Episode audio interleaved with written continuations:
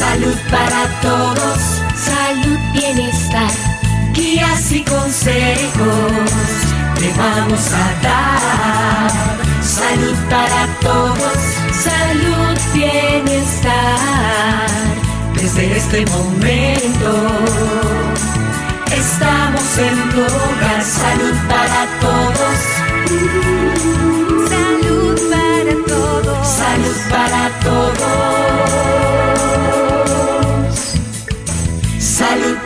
Todos.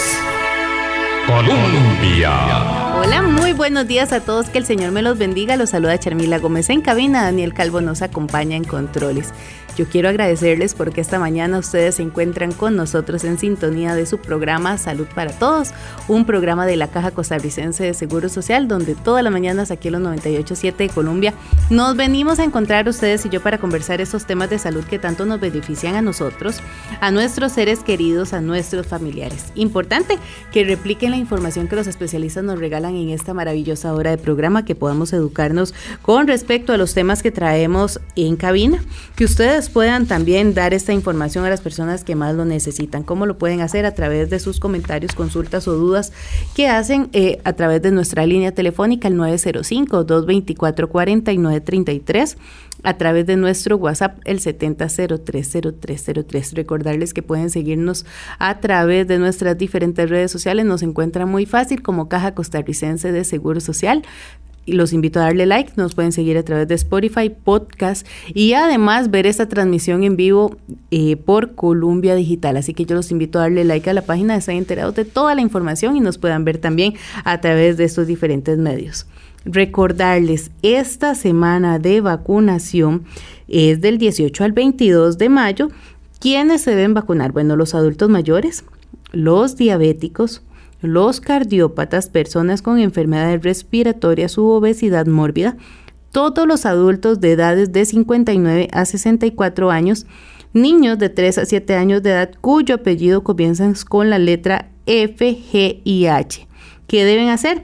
Llamar al EVAIS que le corresponda, consultar el lugar y la hora de la vacunación. También los niños menores eh, de seis meses, perdón, los niños de seis meses ya también tienen la vacuna, así que los van a estar llamando para poder ponerles la vacuna a todos esos pequeños. No se queden sin ponerse la vacuna que es tan importante en este momento. Y con esa mención yo quiero contarles que vamos a iniciar este programa en compañía del doctor Alan Ramos. Él es presidente de la Asociación perdón, de Oncólogos Médicos. Él es oncólogo del Hospital San Juan de Dios. Hoy vamos a conversar y vamos a aclarar varios puntos con relación a los pacientes con cáncer y el coronavirus. Y es que el riesgo de contraer COVID-19 y sufrir complicaciones de la enfermedad es mayor para quienes ya están luchando contra un problema de salud crónico. La mayoría de las personas que contraen COVID-19, la enfermedad respiratoria causada por el nuevo coronavirus, experimentan síntomas leves de fiebre, tos y dificultad respiratoria. Pero existe la posibilidad de que una enfermedad grave, en especial para los adultos mayores y las personas que tienen problemas crónicos de salud y quienes están luchando contra el cáncer, tienen un riesgo mayor de sufrir complicaciones de la COVID-19. Hoy en este programa podremos conversar de esas complicaciones que tienen los pacientes inmunosuprimidos y cómo prevenir dichas complicaciones sabiendo que la gran cantidad de personas que están con tratamiento para el tipo de cáncer que padecen, así como a los que le dieron de alta, ¿qué podemos nosotros hacer en casa para evitar contraer complicaciones o para tenerlas y de qué manera tengo yo que estar en el hospital yendo, viniendo, ¿Cómo estamos preparados también en los hospitales para la atención de estos pacientes? Es de lo que hoy vamos a poder conversar. Muchas gracias, doctor, por estar con nosotros, traernos un tema tan importante, un tema en el cual hay muchas consultas de las personas. Igual los invitamos desde ya a hacerlas y muchas gracias por estar aquí hoy. Buenos días, muchas gracias Charmila y buenos días también a todos los radioescuchas y a quienes nos observan por el Facebook Live y en todas las redes sociales de la institución. Realmente un placer estar con ustedes y también aprovechar el espacio para que los pacientes con cáncer y sus familiares tengan un consejo más sobre cómo cuidarnos en estas épocas, ¿no? Que en este momento es primordial esos espacios para eso mismo, doctor, para educarnos, para saber qué podemos o cómo podemos nosotros manejarlo dentro de la casa. Doctor, yo creo que para iniciar hay que hablar de que son pacientes inmunosuprimidos. Tal vez usted nos abarca parte de todas esas consultas que tienen nuestros oyentes. Claro.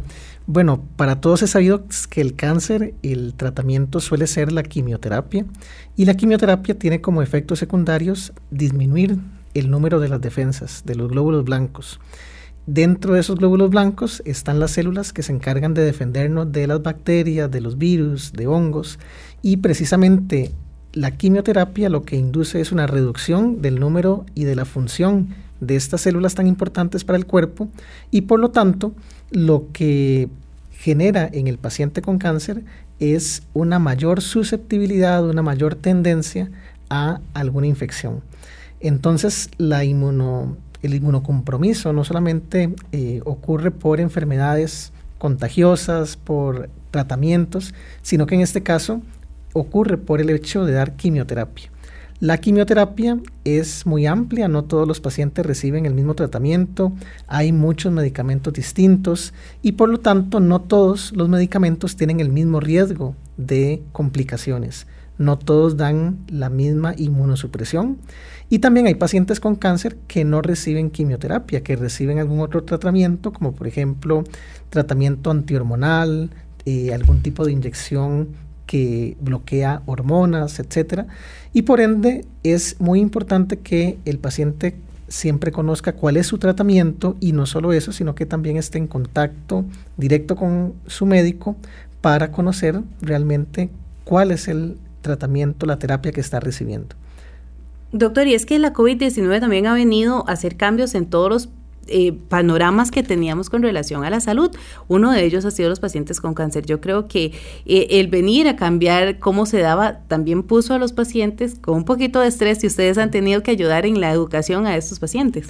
Sí, el paciente con cáncer ya no solamente está enfrentando el diagnóstico que muchas veces tiene tantos visiones distintas y muchas veces negativas, sino que también ahora está inmerso el paciente en, en, toda esta pandemia y lo primero que escucha es grupos de riesgo, ¿verdad? pacientes con enfermedades crónicas como el cáncer, el tabaquismo, ya vimos la presión alta, enfermedades pulmonares y por supuesto el tener el diagnóstico de cáncer, ahora se agrega el, la presencia de este virus y por lo tanto hemos visto que sí, que los pacientes están todavía más eh, precavidos en cuanto a las medidas que tienen que tomar para evitar eh, efectivamente ser, eh, estar enfermos por esta enfermedad. En, en, realidad los pacientes con cáncer, le comentaba ahorita antes de, de entrar al micrófono, que usualmente suelen cuidarse bastante ellos conocen ya de previo por algún antecedente de algún familiar, algún conocido, que tiene que estar protegido, que tiene que resguardarse más de lo usual, porque precisamente ya el conocimiento popular que existe con la quimioterapia es de una terapia, un tratamiento de cuidado. Entonces, hemos visto afortunadamente que los pacientes con cáncer no son los más frecuentes que se reportan infectados, sino que tal vez ya desde antes de que el mismo ministerio, de que los gobiernos conocieran cómo se transmite esta enfermedad, ya los pacientes con cáncer llevaban la ventaja, ya ellos sabían cómo cuidarse, ya extremaban las medidas de higiene, estaban aislados en sus casas, estaban lavándose las manos y acudían al hospital casi que solo para el tratamiento, incluso algunos los veíamos desde antes con alguna mascarilla y todas estas eh, medidas realmente son efectivas y realmente han hecho que los pacientes con cáncer no estén tan sobre representados en las estadísticas actuales y por fortuna, ¿verdad? Tenemos eh, muy pocos pacientes con cáncer y COVID en este momento.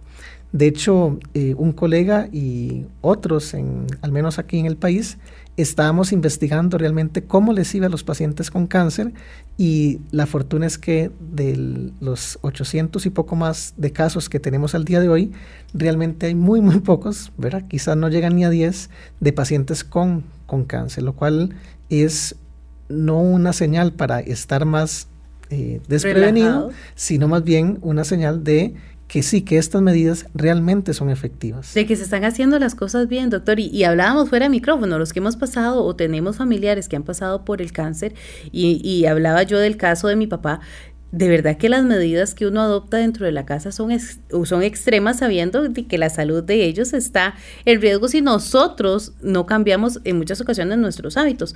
Doctor, ahora tal vez usted en ese espacio nos puede ampliar de cómo el cáncer puede aumentar el riesgo de complicaciones en COVID. Tal vez son 10 de los pacientes que están ahorita, que es un número muy bajo, a Dios bendito, porque eh, dentro de esto el Ministerio de Salud y la Caja Costarricense de Seguro Social eh, han socado la faja eh, en el tema de salud, pero ¿cómo pueden haber complicaciones en estos pacientes? Sí, le, comentaba que el cáncer usualmente con el tratamiento de quimioterapia genera menores defensas, menor cantidad de linfocitos, de glóbulos blancos también, que son los encargados de, en primera instancia, mantener el virus por fuera de las células. Y por ende, si los pacientes ya están en tratamiento con quimioterapia, van a tener una menor cantidad de defensas, menos soldados para la batalla. Esto que hace que usualmente las infecciones que nos, nos dan enfermedad a nosotros, sí lo den en ciertos pacientes. Entonces, algunas manifestaciones pueden a veces pasar desapercibidas o, por ejemplo, la fiebre o los síntomas respiratorios a veces no son tan manifiestos, no son tan abiertos, porque el paciente ni siquiera tiene las células, ¿verdad? no tiene las defensas para generar esa respuesta inflamatoria. Entonces, a veces cuando estos pacientes se dan cuenta de una enfermedad, usualmente lo hacen a estadios más avanzados, porque el mismo cuerpo está con pocas celulitas, con pocos soldados para defenderse de cualquier invasión extraña. Y por eso es que muchas veces a los pacientes les recomendamos que siempre que tenga fiebre, ya eso es señal de ir a emergencia, porque puede ser desde un resfriado común, pero también puede ser un shock séptico, puede ser una infección muy severa cuyo único síntoma sea la fiebre. Por eso, y a los pacientes que nos escuchan y los familiares que nos escuchan, la fiebre durante el tratamiento con quimioterapia es una señal de alarma y es un signo que debe de ir a, inmediatamente a buscar un médico. No puede tomar acetaminofén, no puede tomar ningún antiinflamatorio, debe dirigirse al médico para que algún colega haga un diagnóstico oportuno de qué es lo que está pasando. ¿Por qué? Porque puede ser una enfermedad muy eh, autolimitada, pero también puede ser una enfermedad seria. Entonces estos pacientes con cáncer y COVID usualmente tienen más complicaciones porque hay menos capacidad de defenderse. Y de hecho están dentro de los grupos de riesgo por eso, porque tienen una menor capacidad de defensas y también su respuesta fisiológica, su respuesta normal, no es la usual. También hay pacientes sin quimioterapia que ya el solo hecho de tener cáncer implica como que las defensas del cuerpo no están del todo bien, porque las células malignas son células anormales y en condiciones normales el cuerpo debería eliminarlas. Pero existe algún mecanismo por el cual el mismo tumor escapa la regulación que hace el sistema inmunológico. Entonces ya sin quimioterapia incluso, los pacientes con cáncer, aún con conteo normal de células blancas, de, leucocitos, de, de las defensas, aún pueden tener una alteración de la función de esas defensas. Por eso es tan importante que con cáncer el paciente siempre esté con un extremo cuidado de las, eh, de las medidas de higiene, ¿verdad? Estar guardando la distancia, eh, todo lo que el Ministerio de Salud nos ha recomendado durante, este, durante estos últimos meses. Doctor, y ahora eh, parte de las consultas que muchas personas tenían al inicio de que se diera la pandemia, que hablábamos de COVID, que hablábamos de citas, eh, una de las consultas eran si los tratamientos estaban posponiendo, que cómo estaba trabajando el hospital con todos los pacientes y en especial con los de cáncer, si tenían que ir, si no tenían que ir, eh, si los exámenes se tenían que hacer. Yo creo que es parte de las consultas que hoy podemos nosotros abarcar en este programa y que quiero que usted nos explique, pero antes de ello vamos a hacer nuestra primera pausa. Ya regresamos aquí en Salud para Todos.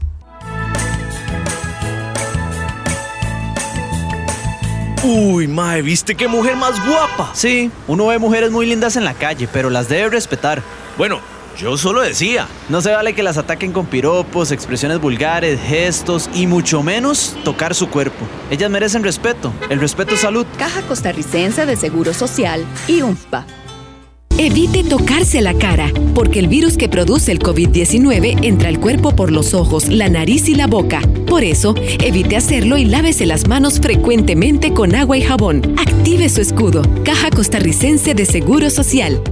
Inicia vacunación contra la influenza a partir del 4 de mayo y hasta el 17 de julio. Las personas adultas mayores, embarazadas, diabéticas, cardiópatas, con enfermedades respiratorias, con obesidad mórbida, población de 59 a 64 años y niños entre 3 y 7 años deben aplicarse la vacuna. Llame al EVAIS que le corresponde y verifique el día, lugar y hora de vacunación. Atienda las recomendaciones del personal de salud. Caja Costarricense de Seguros social.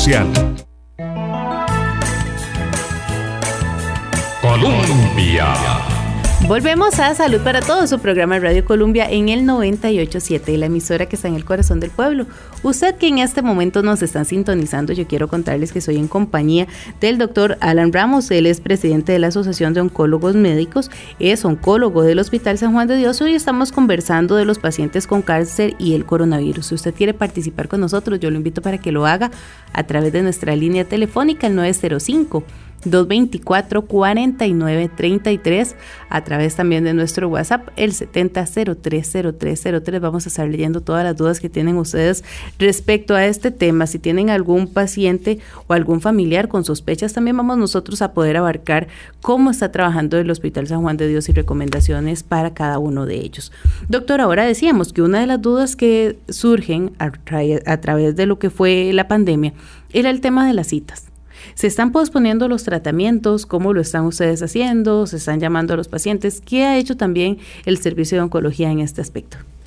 Es muy importante este tema porque el tratamiento es piedra angular de que muchas veces el paciente se cure o de que el paciente pueda mantener la enfermedad controlada. Por lo tanto, eh, se ha insistido en que los pacientes con cáncer no deben, por ellos mismos, por decisión propia, los pacientes no deben suspender el tratamiento, no deben dejar de ir a citas, ni tampoco deben de dejar de ir al tratamiento con quimioterapia.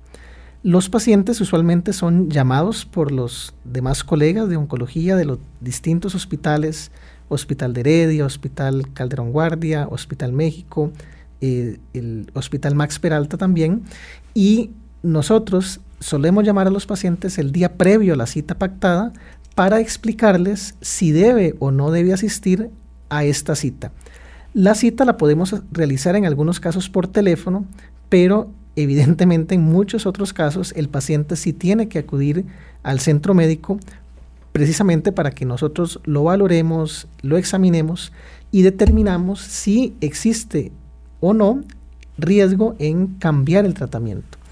Lo que hemos hecho con algunos pacientes es aplicar algunas modificaciones de la terapia. Por ejemplo, hay algunos tratamientos de quimioterapia que pueden aplicarse cada 22 días, cada mes. Entonces hemos tratado de distanciar un poco las, las citas al tratamiento de quimioterapia o hemos modificado el tratamiento por un tratamiento por vía oral. Hemos intentado que en algunos casos el paciente reciba un tratamiento tal vez menos agresivo, menos intenso, cuando vemos que también tiene otros factores de riesgo como la edad, la presión alta. Entonces el médico oncólogo ha intentado hacer esto de forma individual con cada paciente. No sigamos las recomendaciones de, que el médico le dio a mi familiar o al vecino, ¿verdad? Sino que el tratamiento con cáncer es muy personalizado y todo paciente que ha estado ahí o todo familiar sabe muy bien que el tratamiento viene con el nombre del paciente y viene dirigido, hecho para el paciente. Y por lo tanto, solamente el médico conoce qué tratamiento es el que se recibe, cuáles son sus riesgos y es el único que puede decidir si continúa o no con el mismo. En cuanto a los estudios de, mm, que solemos hacer también, como por ejemplo las tomografías, rayos X, la cita de laboratorio, las demás citas, también en los pacientes con cáncer deben continuar.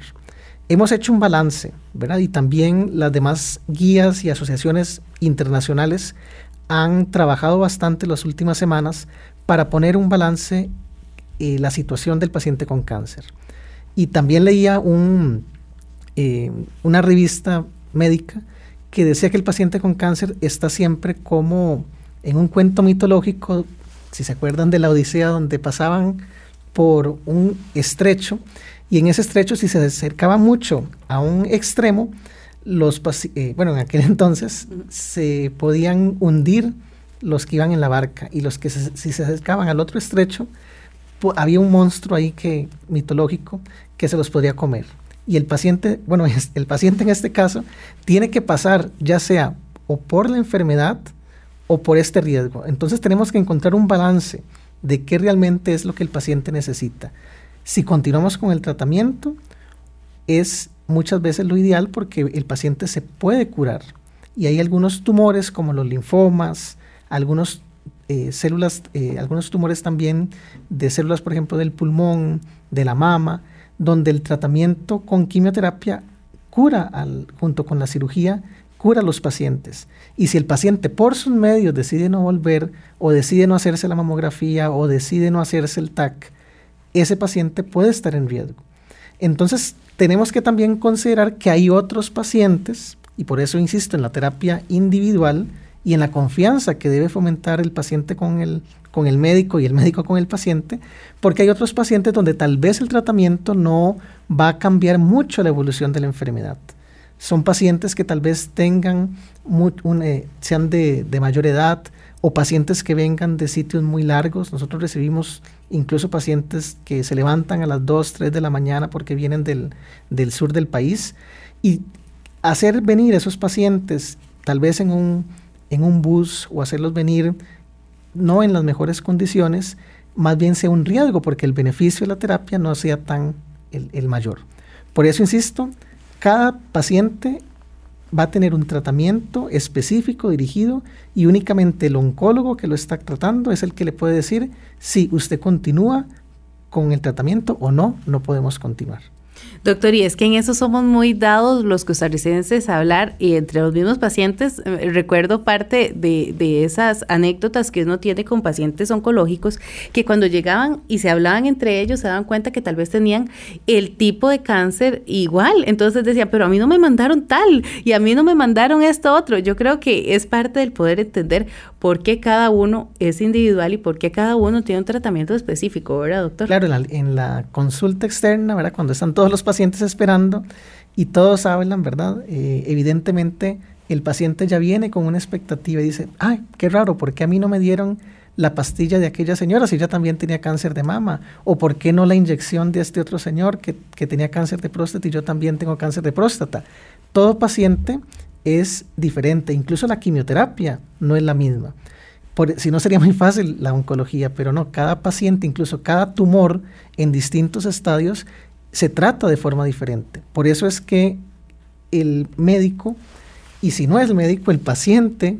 Y, insisto esto para que le pierdan el miedo a, a los demás colegas, que a veces podemos ser un poco serios en la consulta, pero insistan con el médico en cuál es el tratamiento, cuál es la intención del tratamiento y en estas épocas insistan en cuáles son los riesgos, tengo mayor riesgo o qué tengo que hacer realmente en este momento para evitar una infección por coronavirus. Doctor, y una consulta que nos hicieron el viernes, no quiero pasar por alto el hecho de hacerla en este momento eh, donde está el especialista no lo puede aclarar. Eh, una señora que llamó, que es paciente oncológica, preguntaba si ella en este momento se podía poner la vacuna contra la influenza. ¿Cómo estamos en estos datos eh, con relación a eso, doctor? ¿Se puede o no se puede hacer? En términos generales, igual hay que hacer un contacto directo con el, con el médico, pero se recomienda la vacuna contra la influenza para los pacientes con cáncer. Hay un grupo de tumores que se llaman linfomas no Hodgkin que a veces reciben un tratamiento que se llama rituximab, donde la recomendación es no vacunar, pero eso es un porcentaje muy, muy bajo. La gran mayoría de pacientes con quimioterapia, sin quimioterapia, pacientes con cáncer, la recomendación es irse a vacunar. A veces lo que uno preferiría es que se vacune antes de la quimioterapia, no tanto porque vaya a generar un efecto secundario fuerte, sino porque a veces la vacuna con la quimioterapia, como hay tan poquitas defensas, puede generar poquitos anticuerpos. Entonces, esos serían como los únicos eh, cuidados que habría que tener y insistimos, converse con su médico, pero en términos generales, la recomendación es la vacunación contra la influenza.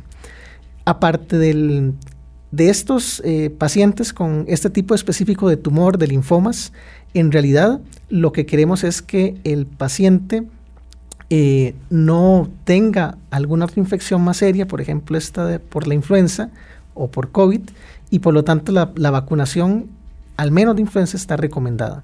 Hay otras vacunas, ¿verdad? Que tenemos que colocarnos los adultos, pero que eh, no es como lo, usual y usualmente a veces se recomiendan no colocarlas durante la quimioterapia, pero en lo referente a la vacuna de la influenza, insisto, tienen que vacunarse. Bueno, y con esa recomendación vamos a hacer nuestra segunda pausa. Ya regresamos aquí en Salud para Todos.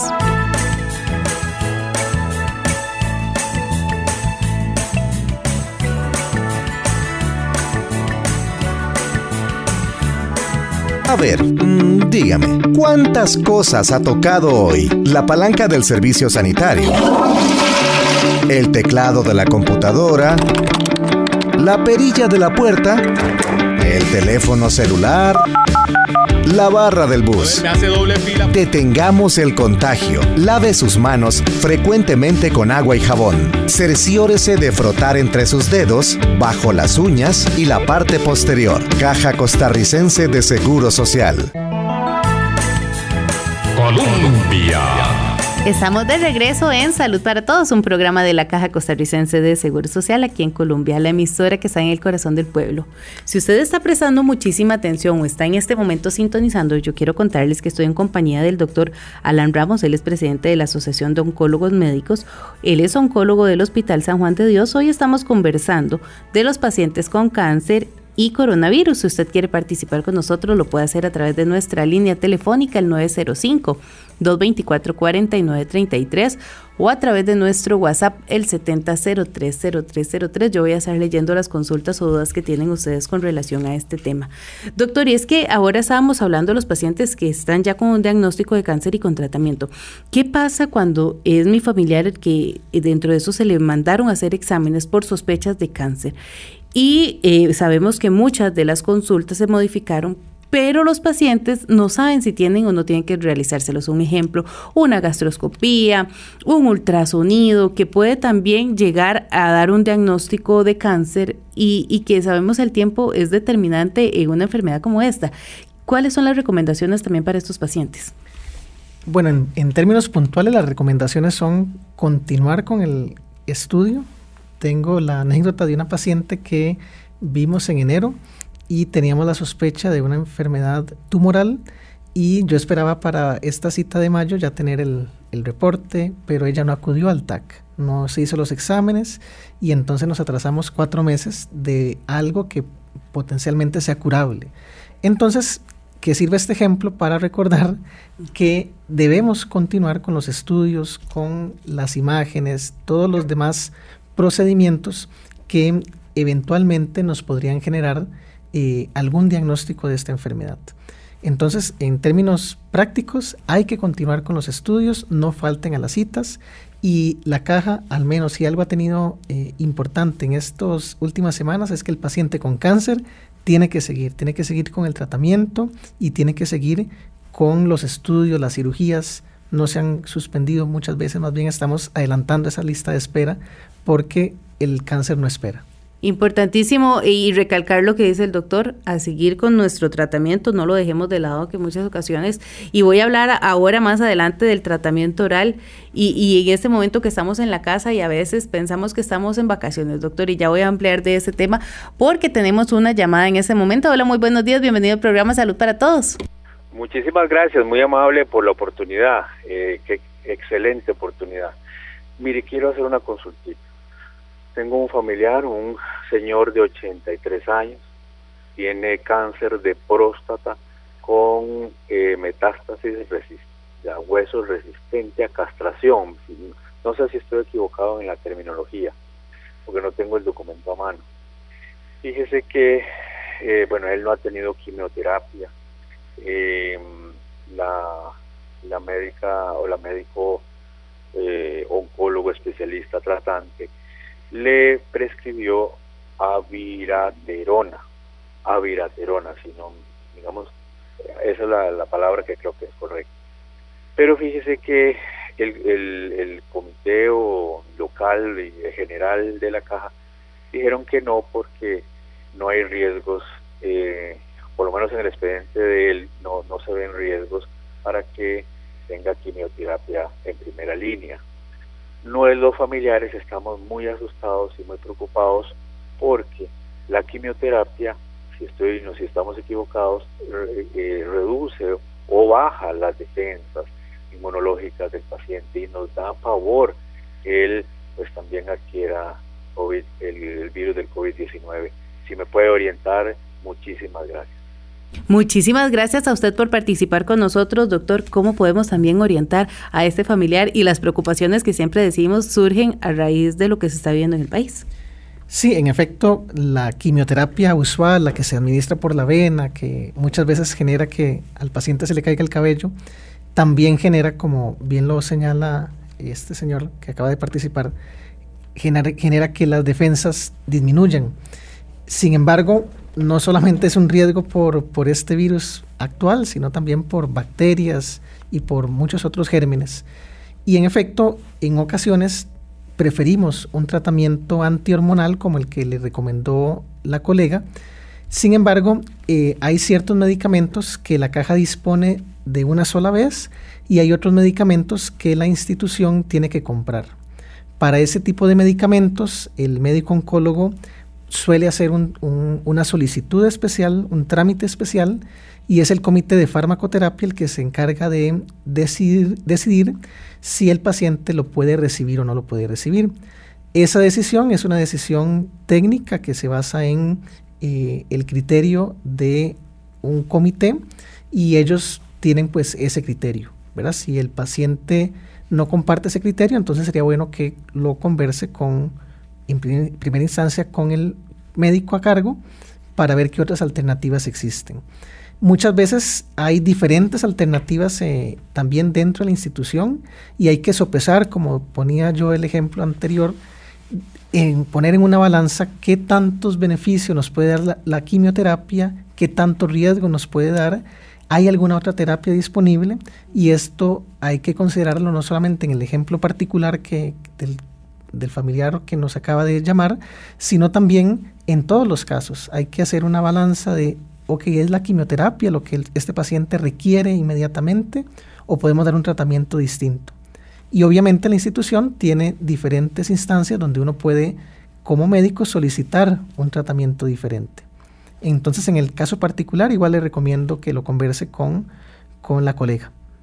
Doctor, y aquí también nos hacen una consulta. Dice, buenos días, bendiciones. Mi esposo tuvo cáncer de próstata y le pusieron 8 inyecciones y 38 secciones de radioterapia. Él se encuentra muy bien. ¿Será que nunca más aparecerá el cáncer? Sí, eso es lo que nunca podemos saber, ¿verdad? Sin embargo, el tratamiento que se brindó fue con la intención de curarlo. Y esto valga eh, la intención recordar que hay pacientes cuya enfermedad se puede curar, el cáncer todavía se puede curar en muchos casos. Para eso tenemos que diagnosticarlo a tiempo.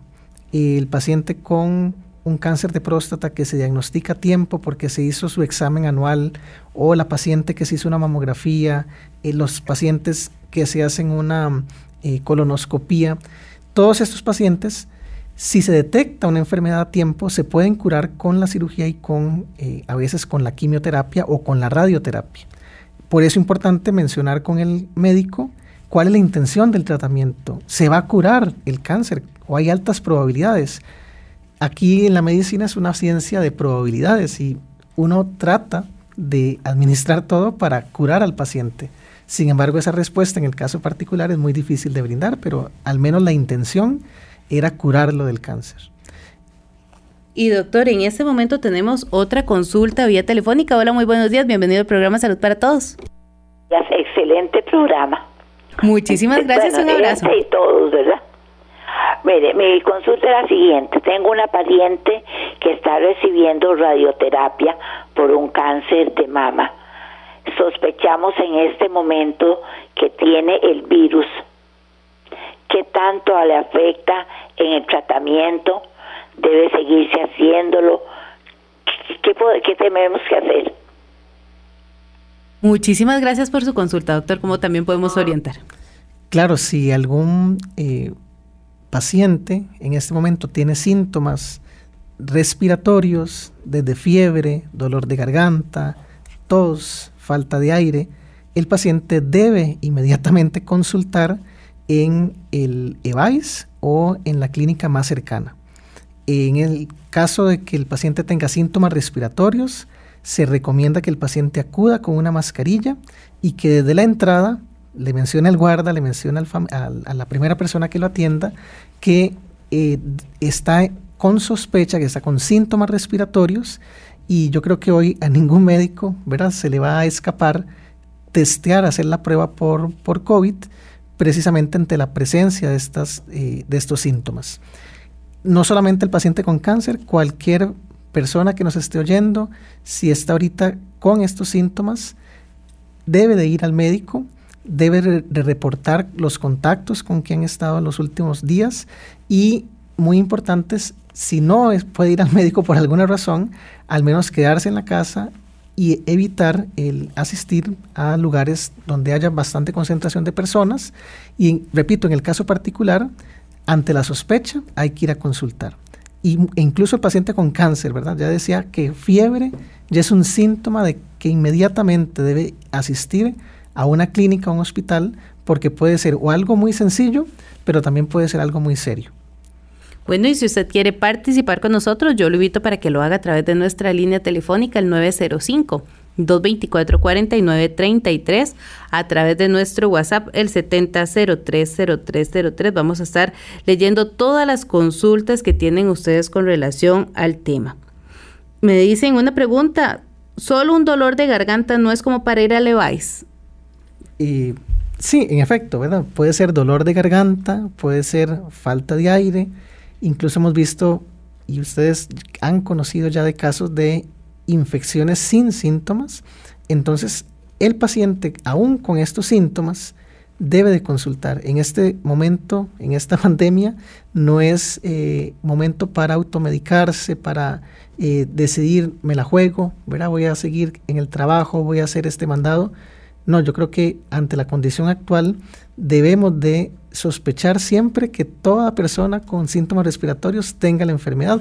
E incluso diría yo, ni siquiera toda persona con síntomas, sino que cualquier persona que veamos en el, en el diario vivir, debemos considerarla como sospechosa. Todos somos sospechosos hasta demostrar lo contrario. Yo creo que si pensamos así de que todas las personas tienen o pueden tener la infección, vamos a extremar las medidas, vamos a mantener la distancia, vamos a evitar el contacto prolongado y por ende es algo que tenemos que pensar no solamente eh, ahorita, ¿verdad? sino que probablemente estos meses mientras logramos una solución a este problema.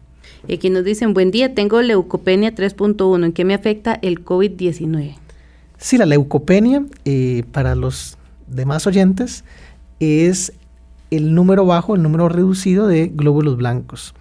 Lo normal anda por ahí de los 5000 y este radio escucha nos dice 3.1, me imagino que 3100. Es un rango bajo, sin embargo no es como un rango de preocuparnos. Todo paciente, por ejemplo, con quimioterapia, siempre o casi siempre antes de recibir la quimio, se hace un hemograma, un examen de sangre, para ver cómo están las defensas. No parecen estar en un nivel bajo como para suspender la quimioterapia. Pero les decía yo, no, el número no es tan, lo único importante, también es importante saber la función de esos 3100 glóbulos blancos, ¿verdad? Que tiene este paciente. Por ende, el riesgo es igual al riesgo que puede tener cualquier otra persona. No están sumamente bajos, un poco más de lo normal, pero siempre el riesgo hay que considerarlo independientemente de los glóbulos blancos. Tenemos que vivir como si toda persona que vemos diariamente tuviera el virus, porque solo así vamos a interiorizar esa, este mensaje de el distanciamiento social, el mensaje de lavarse las manos, las medidas de higiene, y no que sea en función de por las defensas o por la quimio, no, es que es pacientes de edad mayor, pacientes de eh, alguna enfermedad crónica. Ya hemos visto casos de gente joven en cuidado intensivo sin ningún antecedente. Hoy estamos enfocados en el paciente con cáncer, pero que no se nos olvide a los demás que también estamos en riesgo de este, de este virus. Doctor, aquí nos hacen una consulta también a ver si podemos orientar o saber qué puede hacer la amiga. Dice, soy paciente de artritis reumatoide. Me han cancelado las citas. En este caso, ¿cómo hago para el medicamento? Usualmente eh, lo que son medicamentos, al menos en eh, el servicio donde yo trabajo, intentamos que el medicamento llegue al paciente, intentamos hacer una llamada con los pacientes. Puede ser que los números que están en el expediente digital no sean los que esté utilizando eh, la persona ahorita. Me ha pasado que he llamado a tres, cuatro números y ninguno corresponde con el, paciente, o no contestan o no se ha localizado. Sin embargo, es de persistir la situación, lo recomendable es llamar al servicio de reumatología, en este caso, o incluso eh, buscar por algún medio el, al médico que le está prescribiendo los medicamentos y de, esta forma intentar eh, que estos lleguen al, pues a la casa. Se ha intentado con correo de Costa Rica, incluso eh, sin correo, el mismo carrito de la caja va por ciertos lugares a, entregar las, los medicamentos. Hay ciertos lugares que correos no, no llega, pero en general hay muchas formas para nosotros seguir administrando el medicamento. La importancia, doctor, de actualizar los datos, de estar muy atentos con, con el EDUS y, y poder que le lleguen a uno los medicamentos de la manera que la institución está trabajando. Exactamente. Doctor, nos dicen buenos días, bendiciones. Mi papá tiene cáncer de próstata y el sábado tiene que ponerse una inyección de Soladain, pero él tiene POC y tiene 87 años y tiene miedo de ir por el virus. Sí, eh, era lo que les decía el ejemplo, ¿verdad? ¿Qué hacemos? Eh, ¿Voy y me pongo un poquito más de riesgo por el virus? ¿O no voy y, entonces, y entonces tengo el riesgo de que la enfermedad progrese? yo creo que acá lo que corresponde es, si el médico no ha suspendido el tratamiento, es ir al hospital, extremar las medidas de higiene. Usualmente como es un sábado no hay tantísima gente. De hecho en los hospitales están eh, cerradas las muchas consultas, está cerradas las visitas, eh, hay incluso tránsito, un, pasillo especial para que transiten las personas eh, sanas, se les toma la, la temperatura en la puerta. Es decir, se trata de que el hospital esté libre de virus, por lo menos la parte donde transitan las personas. Entonces yo iría, ¿verdad? Hay que ir porque les decía, si no nos ponemos la inyección, si no me pongo la quimioterapia, el tumor puede regresar o el tumor puede crecer. Entonces voy a ir con las medidas de protección y también esté seguro que mientras usted circule en las áreas libres del hospital, todos los que estamos ahí día a día, eh, hemos pasado también por un tamizaje por lo menos de síntomas, ¿verdad? Eso no nos eh, excluye. excluye de algún riesgo, pero insisto, hay que hacerlo, doctor. Y aquí nos dicen, hola, buenos días. Mi pregunta es la siguiente. Nos hablan de casos por COVID de personas fallecidas, contagios, recuperados.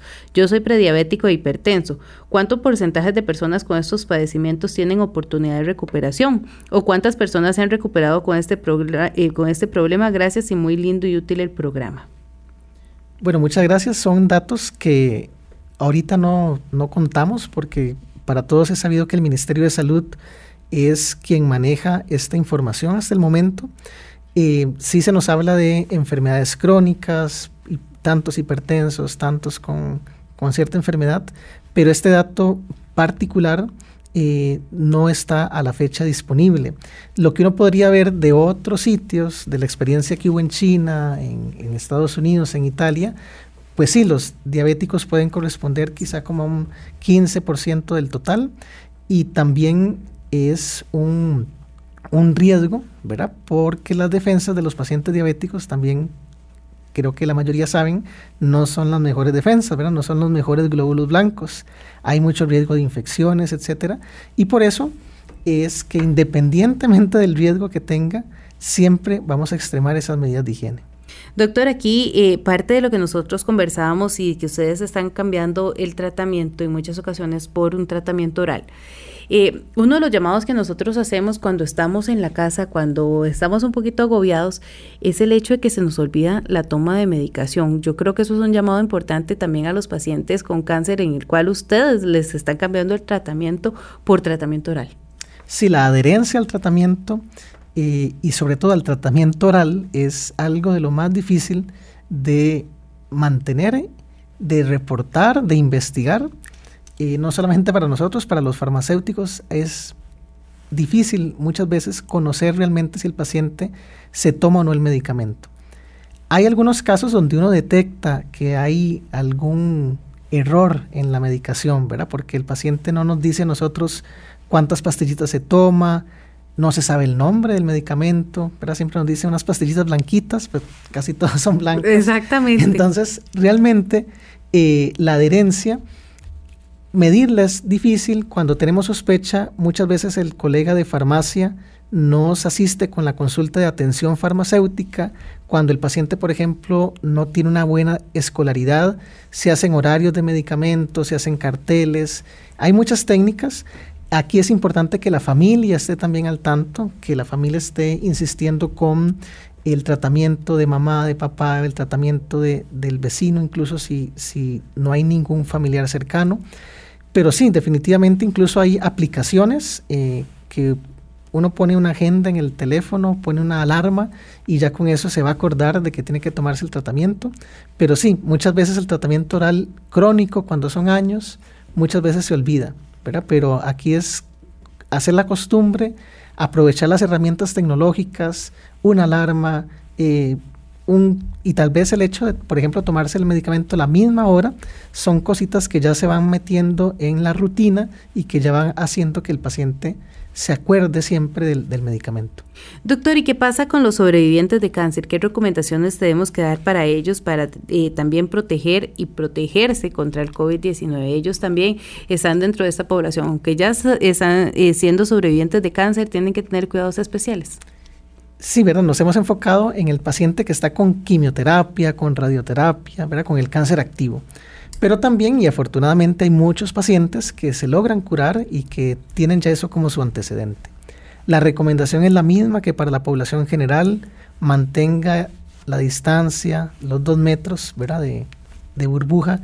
Importante también el lavado de las manos, el protocolo, el protocolo a la hora de toser, de estornudar Todas estas medidas que, por dicha, creo que ya la mayoría de la población conoce, aplicar esas medidas es lo que se recomienda para los supervivientes con cáncer.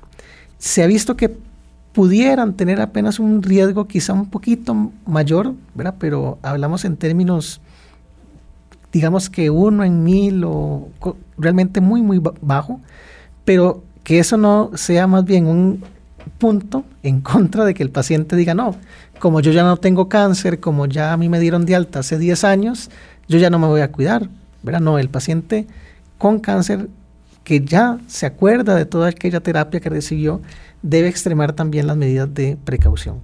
Y eso es un llamado que se le hace a todas las personas. Yo creo que son muchos los sobrevivientes con cáncer a no bajar la guardia. Estamos todos cuidándonos y es, eh, es importante dentro de todo esto tomar esas precauciones y creo que es también una manera de nosotros ayudar al país contra la COVID-19. Así es, ¿verdad? Le, comentaba, el paciente con cáncer ya sabía que tenía que cuidarse, ¿verdad? Y ya tenía como incorporado en su mente que iba a tener que estar un poco más aislado. Algo así es lo que estamos ahora, la población en general, viviendo. Nos estamos aislando más, estamos cuidándonos más y vean que realmente esas medidas sí funcionan, sí brindan resultados y cada uno tiene que aportar desde, su, desde el, punto donde se encuentre. El hijo que tenga que aportar evitando ¿verdad? El, estar con sus familiares de edad mayor y que le pueda llevar a sus familiares algún tipo de, infección. Eh, cuando estamos trabajando y cuando tenemos que, que, salir, ¿verdad? Por el trabajo, bueno, evitar las aglomeraciones, ¿verdad? Tratar de hacer las compras, tal vez hoy que vamos a tener un poquito, a partir de hoy, un poquito más de horas para, para ir de compras. Eh, pues sí, no aprovechar cuando es el fin de, de la semana, sino eh, me puedo esperar un tiempito más, unas horas después, ¿verdad? Los adultos mayores aprovechen las horas que, que le han dado los comercios para visitar temprano en la mañana, ¿verdad? el banco, que tienen que ir al supermercado. Hay muchas cosas, hablen con sus hijos también, porque muchas cosas se pueden hacer por internet, ¿verdad? Siempre con las medidas del caso, pero tratemos de eh, evitar la exposición, ¿verdad? Y creo que también hemos aprendido nosotros clases virtuales, ¿verdad? toda la forma virtual que, que a veces nos agobia un poco, pero que realmente nos ha enseñado otra forma en la cual podemos también comunicarnos y ser personas, ¿verdad? Que es incluso la, la consulta, hemos visto cómo, y yo espero que después de esto, dentro de un año, dos años, sigamos aplicando estas consultas por teléfono, que si el paciente vive de largo, bueno, que utilicemos la telemedicina que nos da también la institución, porque son también algunas de las cosas buenas que han surgido en estos momentos de crisis, ¿verdad? Donde todos nos ponemos a pensar cómo resolver y realmente cada uno tiene que aportar desde, desde donde se encuentra. Doctor, y ahí podemos decir, no todo ha sido malo y esos son los beneficios que hemos obtenido a través de toda esta pandemia que eh, ha tenido el país en el cual hemos tenido todos que modificar y la tecnología en este momento nos está jugando eh, a favor para poder nosotros llegar a muchos pacientes de largo y evitar esos contagios. Así que doctor, muchísimas gracias por haber venido hoy, por traernos este tema y darle tranquilidad a todos los pacientes oncológicos que el tratamiento se sigue dando, cómo están ustedes trabajando y que siempre ante la duda consultar al especialista. Muchas gracias doctor. No, muchas gracias y buenos días. Y muchísimas gracias a todos los que estuvieron hoy en sintonía. Los esperamos mañana, Dios mediante, con más información aquí en Salud para todos. Bendiciones. Salud para todos, salud, bienestar. Los buenos consejos te van a ayudar. Salud para todos, salud, bienestar. Desde este momento, mejor te sentirás. Salud para todos para todos. Salud para todos.